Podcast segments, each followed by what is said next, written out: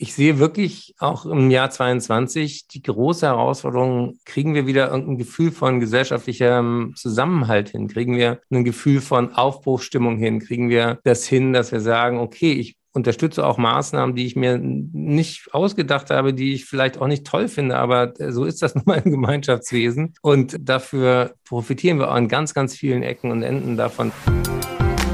Klima und wir. Wegweiser in eine nachhaltige Zukunft.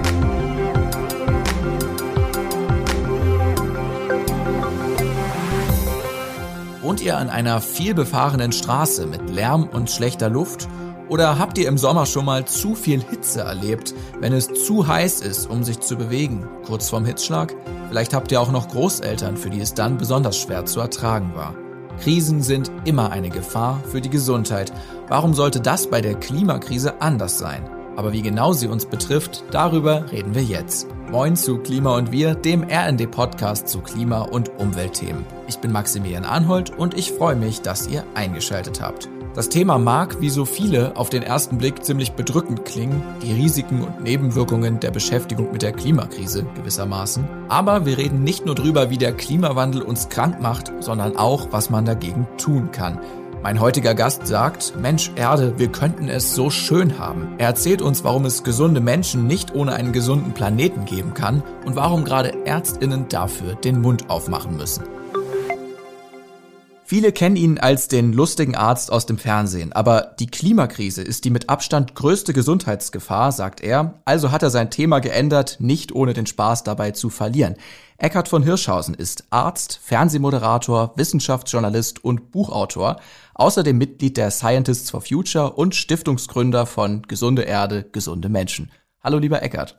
Hallo Maxi. Wir haben jetzt Mitte Januar. Hast du dir für dieses Jahr einen guten Neujahrsvorsatz vorgenommen? Ich bin sehr umweltbewusst, was neue Vorsätze angeht, weil ich die alten immer noch wieder verwende. Also ich recycle immer meine Vorsätze. Mehr Zeit für Freunde, Familie, mehr Sport, weniger mhm.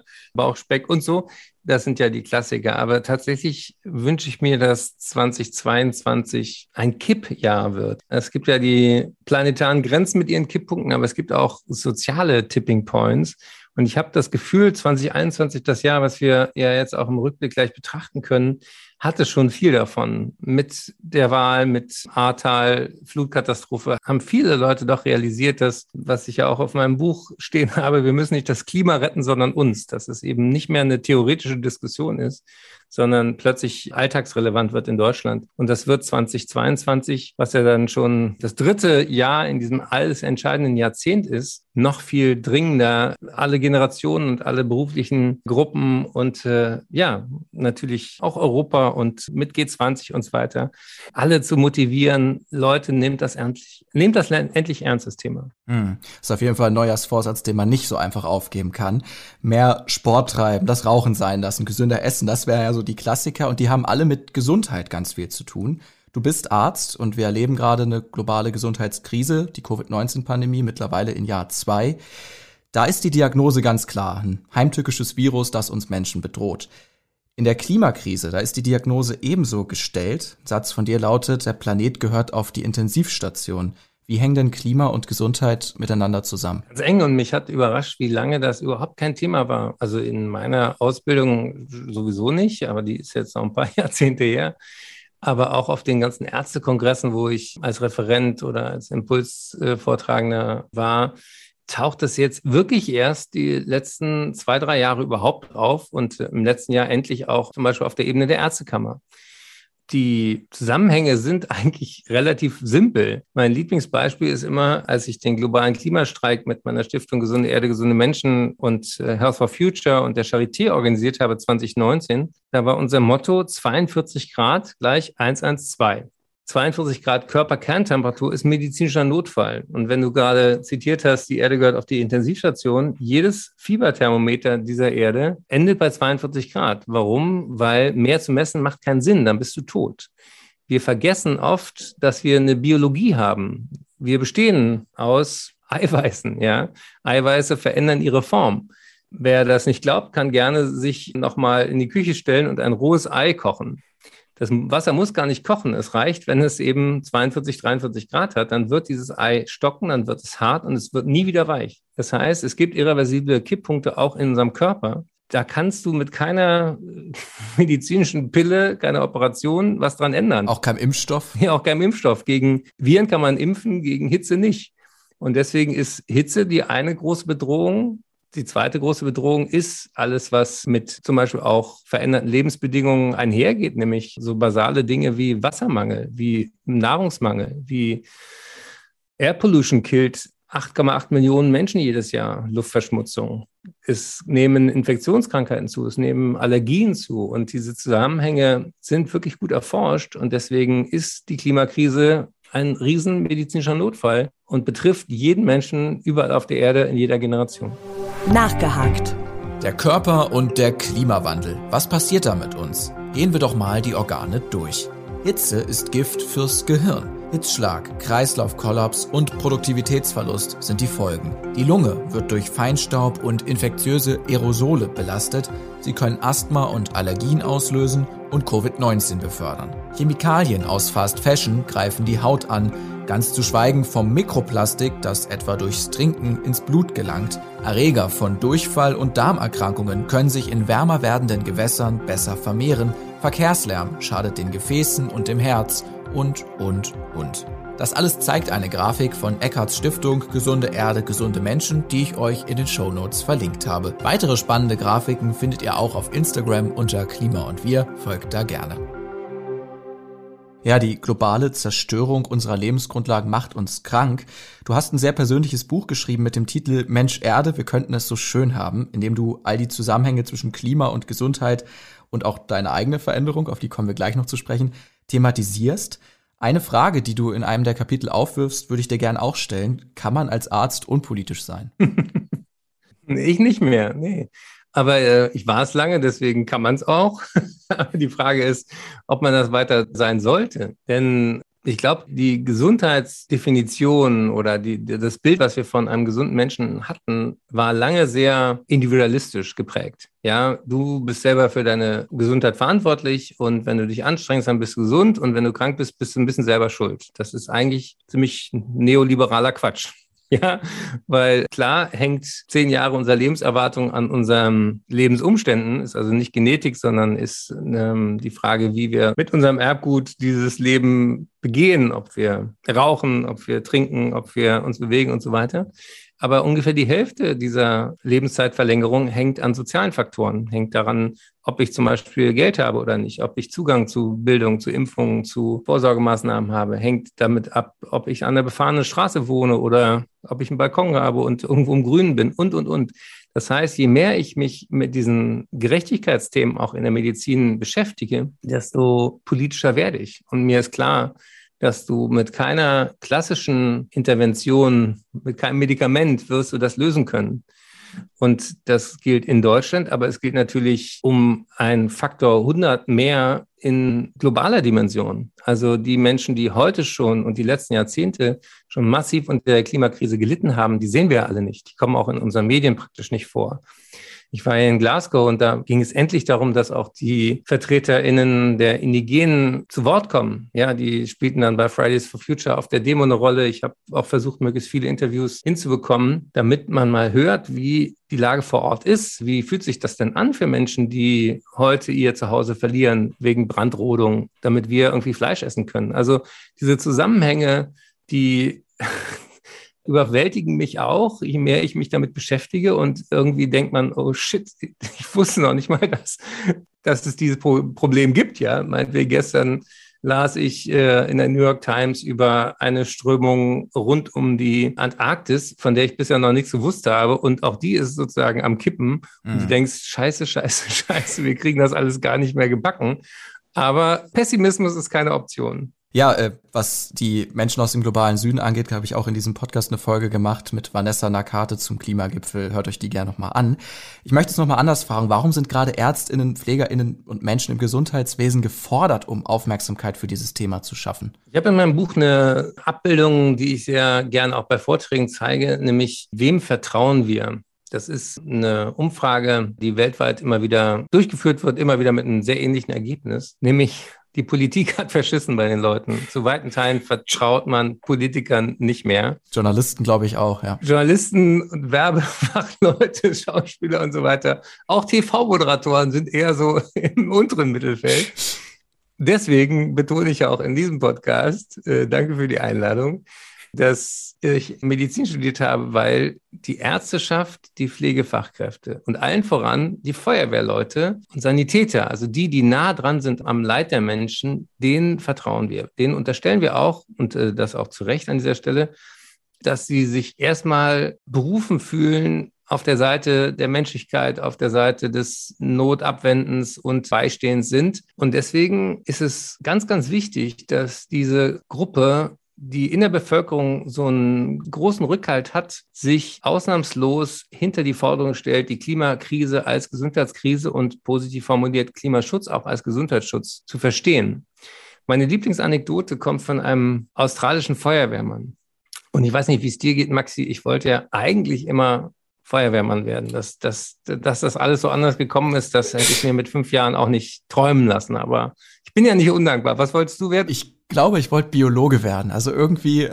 Auch was mit Leben. Ja, auch was mit Leben, auf jeden Fall. Und Arten und Artenschutz, ja. Ja, äh, auf meinem Buch steht vorne auch der Sticker drei Krisen zum Preis von zwei. Es geht nämlich um die Pandemie, den Artenschutz und die Klimakrise hängt zusammen. Mhm. Und jetzt bin ich nämlich direkt bei dem Feuerwehrmann in Australien, wo er auch Waldbrände stattgefunden haben im letzten Jahr, die ohne Beispiel waren bisher. Da sind Millionen, Millionen Tiere gestorben, auch einige Menschen. Es sind vor allen Dingen Tonnen von CO2, die die Natur über Jahre, Jahrzehnte mühselig aus der Atmosphäre gebunden hat, innerhalb von ein paar Stunden alle wieder in die Atmosphäre gegangen. Also es ist eine Vollkatastrophe und eben getriggert durch die Überhitzung, getriggert dadurch, dass je heißer es wird, je weniger Regen fällt, umso mehr werden Waldbrände Teil der Realität. Das war ja auch in der Türkei so, in, in Griechenland so, in Kalifornien, in Sibirien, überall.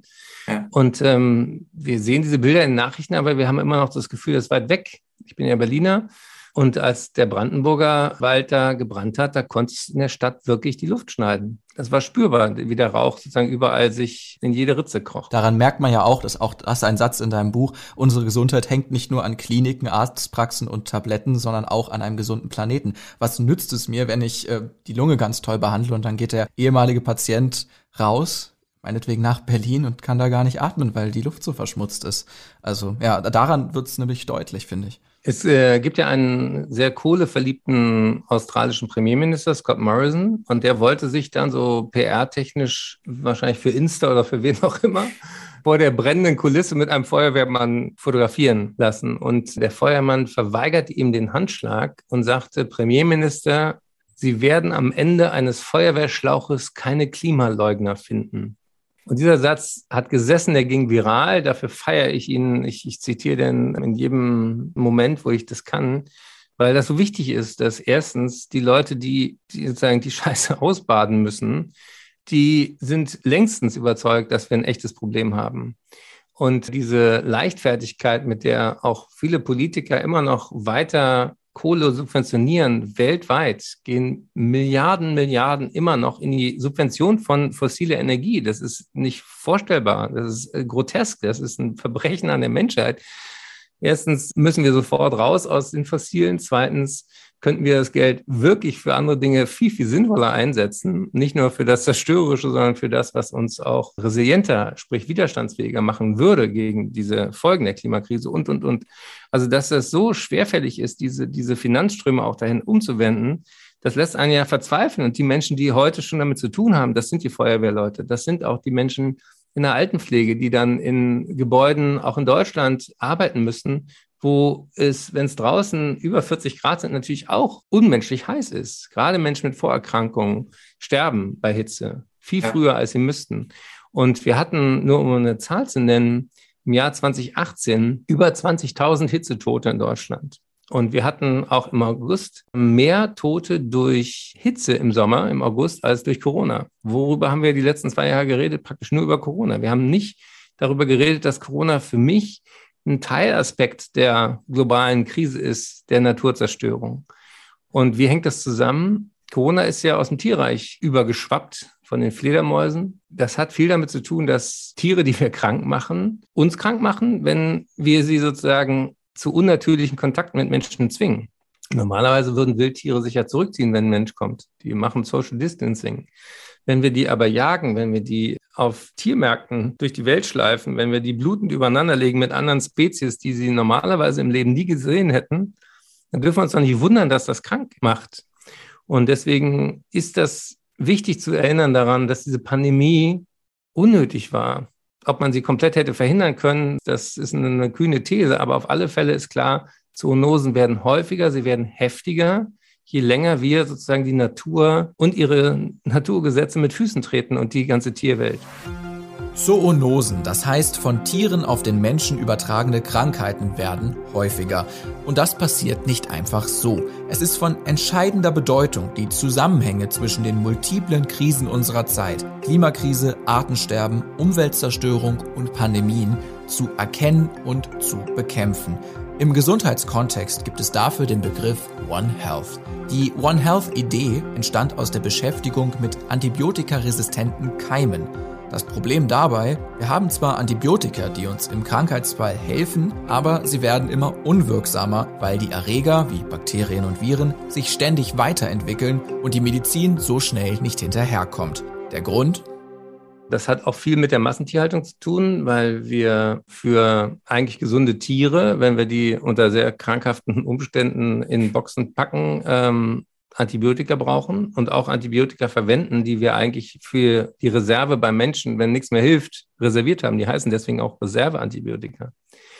Diese Scheiße, die die Kühe dann ausscheiden, die Rinder, die geht ja an die Böden. Das heißt, diese Keime finden sich auch überall in der Umwelt wieder. Und mhm. daraus entstand dieser One Health Gedanke, dass wir nicht alleine mit Tierärzten oder mit Humanmedizinern, die mit Krankenhauskeimen zu tun haben, das Problem lösen können, sondern wir müssen diese drei Felder, nämlich menschliche, tierische und die Gesundheit der Umwelt gemeinsam angehen. Und das ist dieser One Health Gedanke und der ist total wichtig und ich freue mich, um mal was Positives zu sagen, relativ de deprimierenden Diagnose-Session, die wir gerade haben, dass der One Health-Ansatz tatsächlich es auch in den Koalitionsvertrag geschafft hat. Svenja Schulze zum Beispiel, die jetzt das BMZ äh, übernommen hat von dem Gerd Müller, der auch da sehr viel für getan hat. Das Entwicklungszusammenarbeitsministerium. Ah ja, genau. Äh, BMZ ist Insider-Jargon für Bundesministerium für wirtschaftliche Zusammenarbeit und Entwicklung. Und ähm, Karl Lauterbach, der jetzt das Gesundheitsministerium leiten darf, endlich und natürlich auch eine extrem undankbare Aufgabe vor sich hat. Äh, in diesem Jahr ähm, machen wir uns da auch nichts vor. Diese Pandemie wird uns noch lange, lange beschäftigen. Mhm.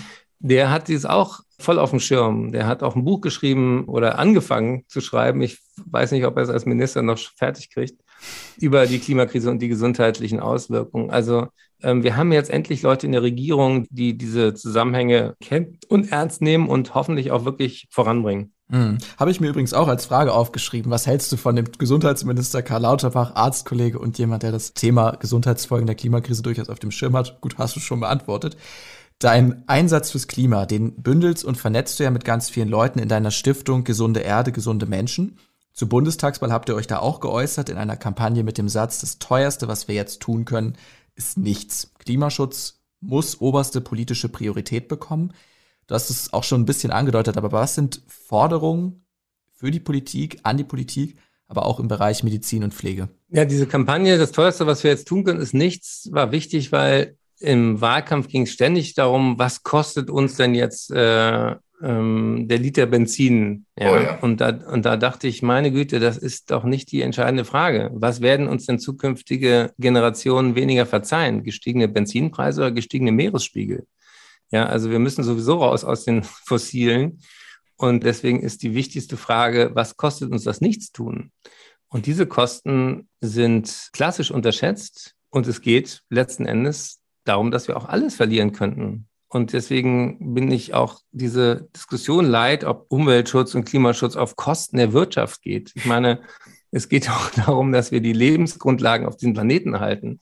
Und wir machen dabei gerade überhaupt keinen guten Job. Forderungen sind A, zum Beispiel eben die Energiewende, so schnell wie möglich den Ausbau von Solar, von Wind, von Geothermie. Gebäude ist ein Riesenthema. Also ähm, es gibt ganz, ganz viel zu tun und andere Länder schauen nach Deutschland und gucken, wie wir das angehen. Und die sagen sich, wenn so ein reiches Land mit tollen Ingenieuren, mit einer herausragenden Stellung in Europa, wenn die das nicht angehen und hinkriegen, dann müssen wir erst gar nicht damit anfangen. Das heißt, äh, ich sage nicht, dass wir in Deutschland sozusagen den weltweiten CO2-Ausstoß alleine durch unser Tun wesentlich reduzieren können, aber wir können Maßstäbe setzen, wir können auf der europäischen Ebene viele Dinge auch voranbringen mit einer Ärztin an der Spitze, Ursula von der Leyen. Gut, also Frau von der Leyen's Bemühen in allen Ehren, aber sobald man hier höhere Spritpreise diskutiert, trägt sich ja Widerstand. In Frankreich gibt es sogar Straßenproteste. Diese Angst vor Gelbwestenprotesten muss man sich auch klar machen, es ist eine riesen Kommunikationsaufgabe, die Menschen mitzunehmen und ihnen zu erklären, dass es in skandinavischen Ländern viel besser gelungen als bisher in Deutschland, dass erneuerbare Energien einen riesen Gesundheitsvorteil bieten. Ja, wir haben das immer so als Ingenieurthema geframed und so, so ein bisschen als linkes Öko-Spinner-Thema. Aber mal ganz ehrlich, wenn weltweit der Killer Nummer eins Luftverschmutzung ist und Erneuerbare einen riesen Vorteil haben darin, dass sie eben nicht so viel Feinstaub emittieren.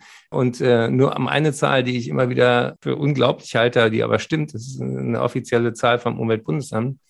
Weißt du, als ich früher im Krankenhaus als Praktikant wenn dann ein Fieberthermometer runtergefallen ist, ich bin ja ein paar Jährchen älter als du, Maxi, da waren die noch aus Quecksilber, diese Säulen. Und dann wurde das Alkohol und heute ist das alles digital. Das war eine Panik. Dann wurden alle Patientinnen und Patienten aus dem Zimmer evakuiert, weil Quecksilber ja giftig ist fürs Nervensystem. Und dann durfte die niederste Existenzstufe der Krankenhaushierarchie, das war ich damals, durfte dann im Zimmer diese Kügelchen zusammenkehren, ja. Was gar nicht so einfach ist. Quecksilber ist ein flüssiges Metall. Ich fiel fast vom Glauben ab, als ich las, dass die Kohleverstromung in Deutschland fünf Tonnen Quecksilber jedes Jahr in die Luft freisetzt weil Braunkohle eben ein dreckiges Gemisch ist, nicht nur eben von Kohlenstoff, sondern eben auch Beimengung, zum Beispiel Quecksilber. In den USA wird das rausgefiltert, in Deutschland nicht, da pusten wir das einfach in die Welt. Also das sind alles Dinge, wo ich denke, das kann doch alles nicht wahr sein. Was schlägst du vor? Ich wünsche mir sehr, dass die Politik äh, deswegen auch die Kommunikation rund um diese Themen so ernst nimmt, dass viele Leute verstehen, Essen, es gibt kein Normal mehr. Es gibt auch keinen Weg zurück mehr. Diese Idee, dass irgendwie diese Krisenstimmung irgendwie mal vorbei ist, dann ist alles wieder wie in den 80ern, die ist Quatsch. Und das ist schwer zu akzeptieren, für mich auch. Ich wüsste auch gerne, dass die Welt wieder mal stabiler läuft. Aber die nächsten Jahrzehnte werden geprägt sein von einer zunehmenden Unsicherheit. Und das heißt, umso mehr müssen wir den Leuten erklären, woher die kommt, was wir dagegen tun können, dass wir viele Dinge nicht mehr abwenden können, zum Beispiel bestimmte Extremwetterlagen, sei es diese Stürme, sei es die extremen Niederschläge und eben vor allen Dingen die Hitzewellen. Und dass wir uns deswegen vorbereiten müssen, zum Beispiel auch Kitas, Schulen, Altenpflegeheime, Krankenhäuser, Intensivstationen, die müssen sozusagen hitzeresilient gemacht werden. Da ist noch eine Milliardeninvestitions- äh, Tätigkeit Lücke? vor uns. Lücke, ja, da hat, das hat noch keiner auf dem Schirm, ja, mhm. was das bedeutet. Überleg mal, wie viele Menschen auch mit, mit Demenz, mit Herzschwäche, mit äh, Lungenerkrankungen wohnen, zum Teil alleine, zum Teil eben in Pflege.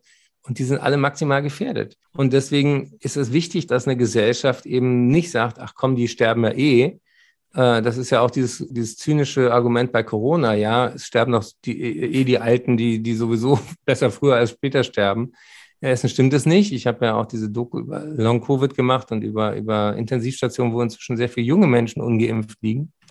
Aber ähm, ich sehe wirklich auch im Jahr 22 die große Herausforderung, kriegen wir wieder irgendein Gefühl von gesellschaftlichem Zusammenhalt hin? Kriegen wir ein Gefühl von Aufbruchsstimmung hin? Kriegen wir das hin, dass wir sagen, okay, ich unterstütze auch Maßnahmen, die ich mir nicht ausgedacht habe, die ich vielleicht auch nicht toll finde, aber so ist das nun mal im Gemeinschaftswesen.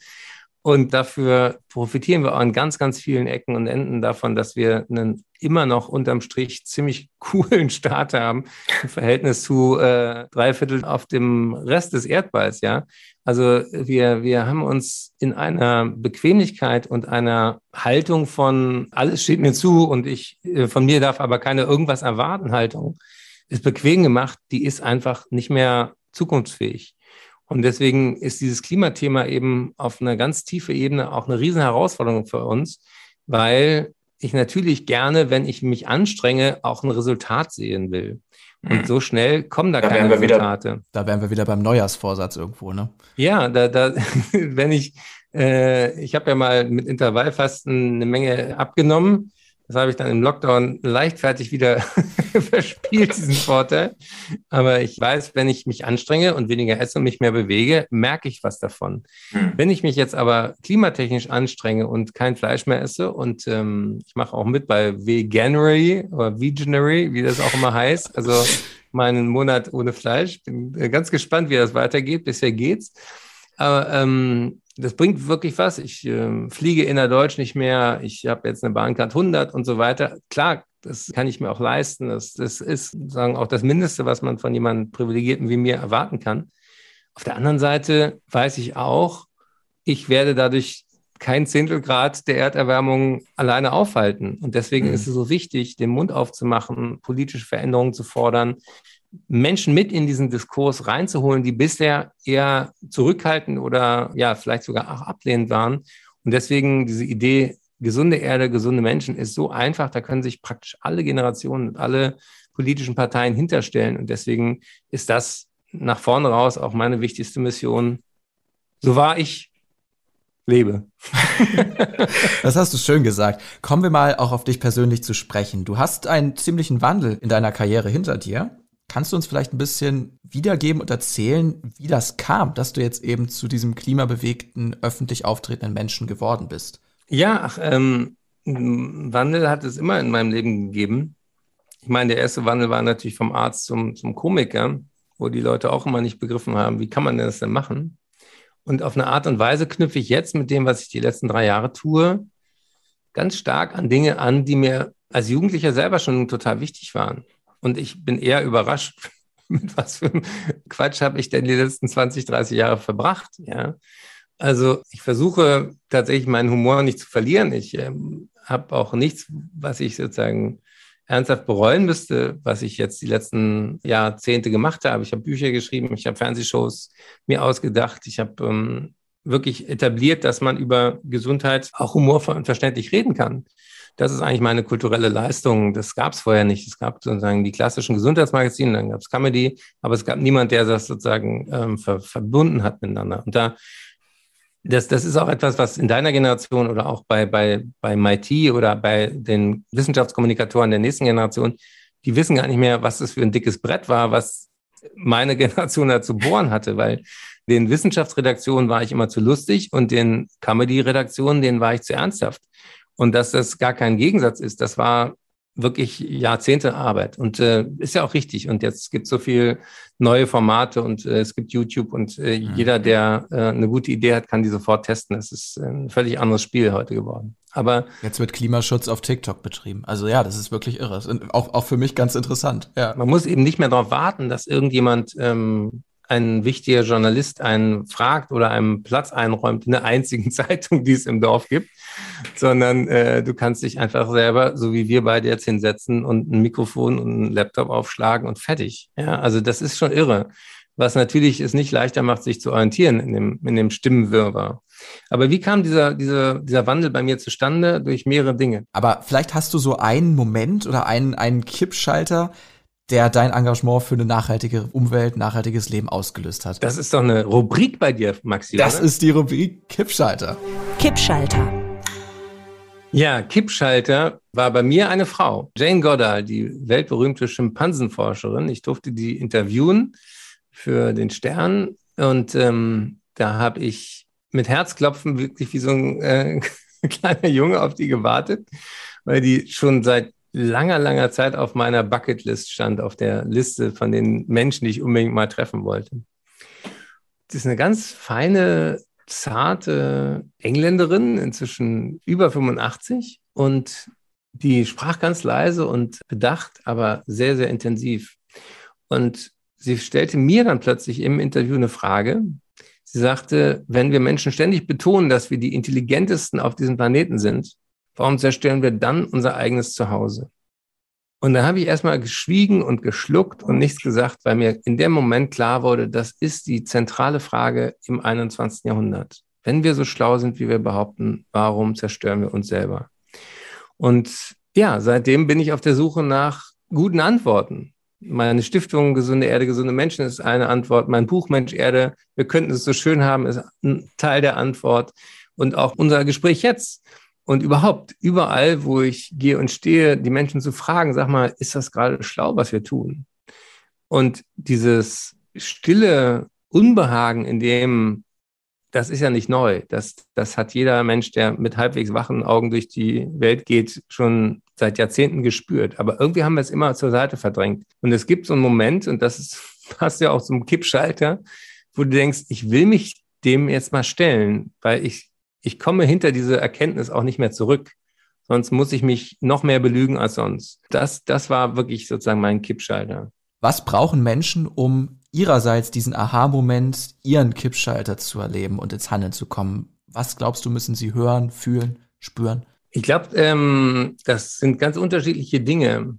Also wenn ich Vorlesungen halte, frage ich die Studis immer, was war bei euch der Moment, wo ihr wusstet, dass das Thema echt ist? Oft kommen Erlebnisse, wo einem die Augen geöffnet wurden über das, was schon kaputt gegangen ist. Also sei es, dass man durch den Wald läuft und plötzlich merkt, wie diese ganzen Nadelbäume fertig sind. Und der Borkenkäfer ist ja nicht der, Schuldige, sondern die sterben an, an den trockenen Sommern und an, an der Art und Weise, wie die ähm, zum Teil eben auch falsch nach dem Weltkrieg und den Reparationszahlungen gepflanzt wurden und, und, und.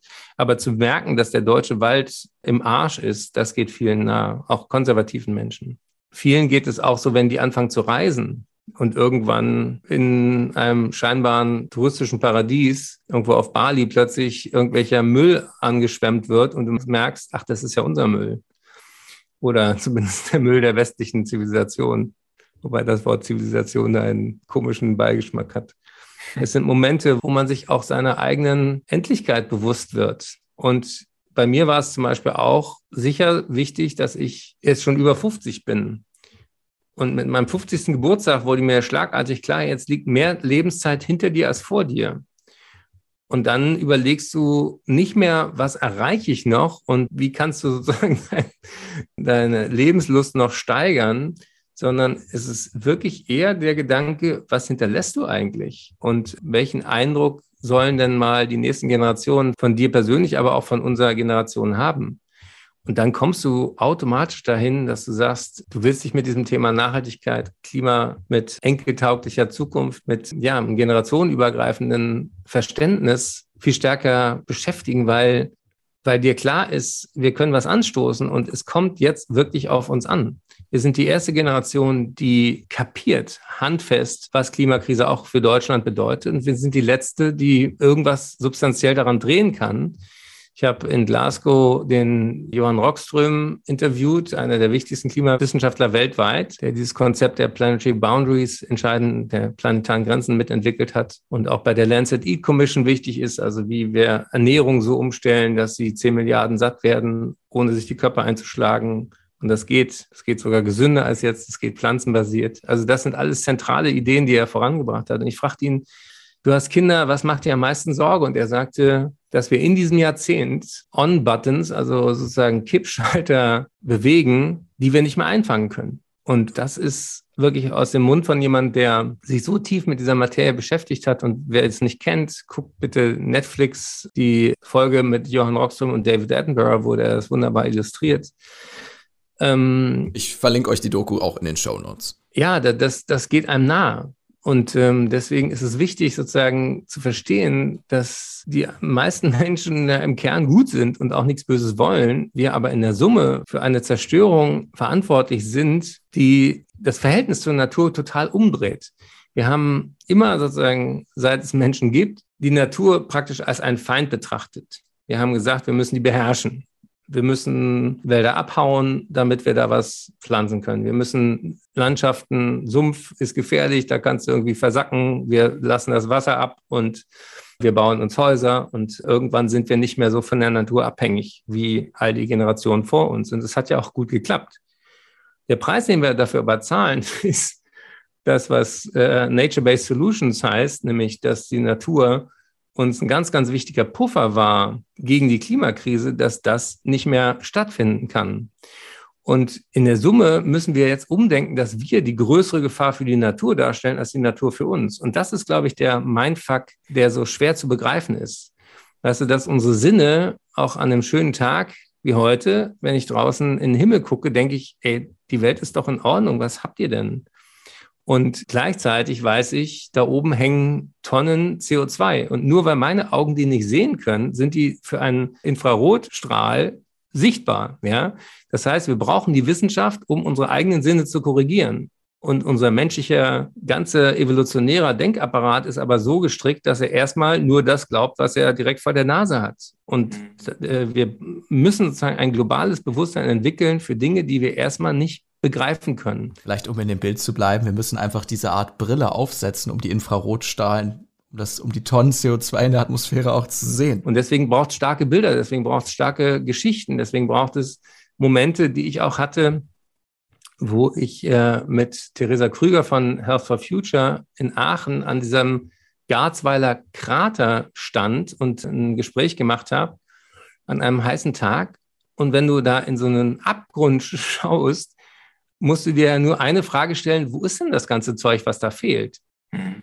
Und das hängt jetzt über uns. Und dann plötzlich wird das, wird das konkret. Warum misst man Treibhausgase in Tonnen? Weil die Tonnen schwer sind. Aber das findet erstmal, in, wenn du die Hand ausstreckst, du fühlst ja nicht, dass eine Tonne CO2 da über dir ist. Ja? Also wir, wir müssen wirklich einen Spagat machen, wo es immer viel leichter ist, das zu verdrängen, als sich dem zu stellen. Aber je mehr Leute sich informieren, sich schlau machen und den Mund aufmachen, desto weniger können wir sagen, darüber hinwegsehen, dass wir Teil der Veränderung sein wollen oder wir gehen unter. Ich möchte eine letzte kurze Frage stellen. Was sind so die schönsten Momente? Was motiviert dich? Das ist ja auch alles irgendwo sehr deprimierend. Was motiviert dich mit deiner ganzen Arbeit, deinen Fernseh- und Bühnenauftritten, dem Buch, der Stiftung, diesem Interview weiterzumachen, Menschen zu erreichen? Dass ich so viele coole Leute darüber kennenlernen darf, wie ich es mir gar nicht erträumt hätte. Ja, und ähm, ja, ich, ich sage es auch offen, die allermeisten davon sind Frauen. Ja, mhm. also, ähm, und da bin ich immer noch nicht so richtig dahinter gestiegen, woran das liegt. Aber das ist, das ist kein Zufall. Also von Jane Goddard, von der ich erzählt habe, oder Mary Robinson, die, die ehemalige Prime Ministerin von Irland, die ganz fundamentale Dinge über Klimagerechtigkeit inzwischen in die Welt bringt, ähm, bis hin eben zu, ja, Greta und Luisa und Carla und wie sie alle heißen. Also, mhm ich frage mich so ein bisschen, wo sind denn die coolen Jungs aus der ja. Generation oder auch in meiner Generation? Und ich hatte mit Luisa auch ein sehr lustiges Interview. Ähm, also lustig nicht, aber sehr direkt. Und wer neugierig ist, findet den Wortlaut auf meiner Seite Stiftung-GEGM, gesunde Erde, gesunde Menschen. Da ist das Video drin, weil so gut wie sie kann ich es nicht ausdrücken. Aber ich sagte sinngemäß, Mensch, was können dann so alte weiße Männer wie ich noch tun? Und da sagte sie, ach, äh, eure Generation hält sich ja doch relativ hartnäckig, die pflegt sich ganz gut und es ist ein Mythos, dass jetzt die nächste Generation so schnell an die Macht kommt, dass wir die Entscheidungen selber treffen. Also wir müssen uns mit euch irgendwie arrangieren, aber wir setzen auf Lernprozesse. Denn mal ganz ehrlich, erst alles kaputt machen und dann sollen die anderen aufräumen, das haben wir doch im Kindergarten mal anders gelernt, oder? Und da dachte ich, hast du recht. Punkt. Großartig. Punkt für Luisa. Punkt für Fridays for Future. Auf jeden Fall. Das würde ich sagen, lassen wir einfach mal so stehen. Und wen all das Besprochene genauer interessiert, der kann es auch im Buch Mensch Erde, wir könnten es so schön haben. Drei Krisen zum Preis vor zwei nachlesen. Eckhard von Hirschhausen, vielen lieben Dank für deine Zeit und das sehr interessante Gespräch. Ja, war, ein, war eine Freude und äh, weil das Jahr ja noch jung ist, ein Gedanke, wir sind die einzige Spezies, die eine Idee von Zukunft hat, Jane hat mich darauf aufmerksam gemacht, ähm, Tiere begrüßen sich, aber Tiere verabschieden sich nie. Also wenn ein Hund einen anderen Hund trifft, dann wedeln die mit dem Schwanz und dann machen die sich ein bisschen größer, als sie sind und dann irgendwann beschnüffeln sie ihre, ihre Genitalien. Ähm, das ist im Karneval auch nicht viel anders, aber vielleicht nicht gleich in der, nicht alles in der ersten Reihe, in der ersten Begegnung. Aber wir Menschen sind die einzigen, die sich verabschieden. Und das ist tatsächlich bedeutsam. Warum? Weil wir eine Idee haben, wir könnten uns wiedersehen. Wir haben eine Idee von, wer möchte ich denn mal gewesen sein? Und zu Beginn des Jahres haben wir auch dieses Gespräch eröffnet mit der Frage, was sind die guten Vorsätze? ein guter Weg rauszufinden, was einem wichtig ist, ist einmal diesen Zeitsprung zu machen. Und da ist die Endlichkeit ein guter Lehrmeister. Mein Buch endet mit äh, dem Jahr 2050, wo ich aufwache am 1. Januar und zurückblicke, wer möchte ich gewesen sein und was kann bis dahin Gutes passiert sein.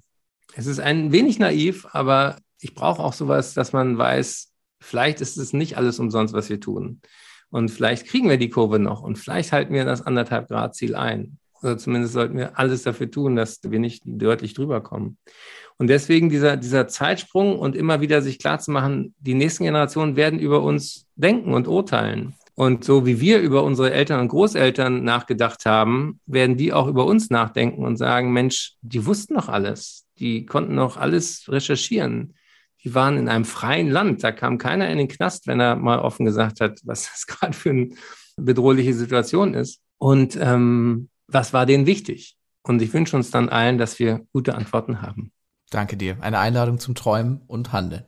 Und zum andere aktivieren. Das ist mir auch ganz wichtig. Äh, natürlich fühlt man sich ganz schnell total ohnmächtig bei diesem Riesenthema.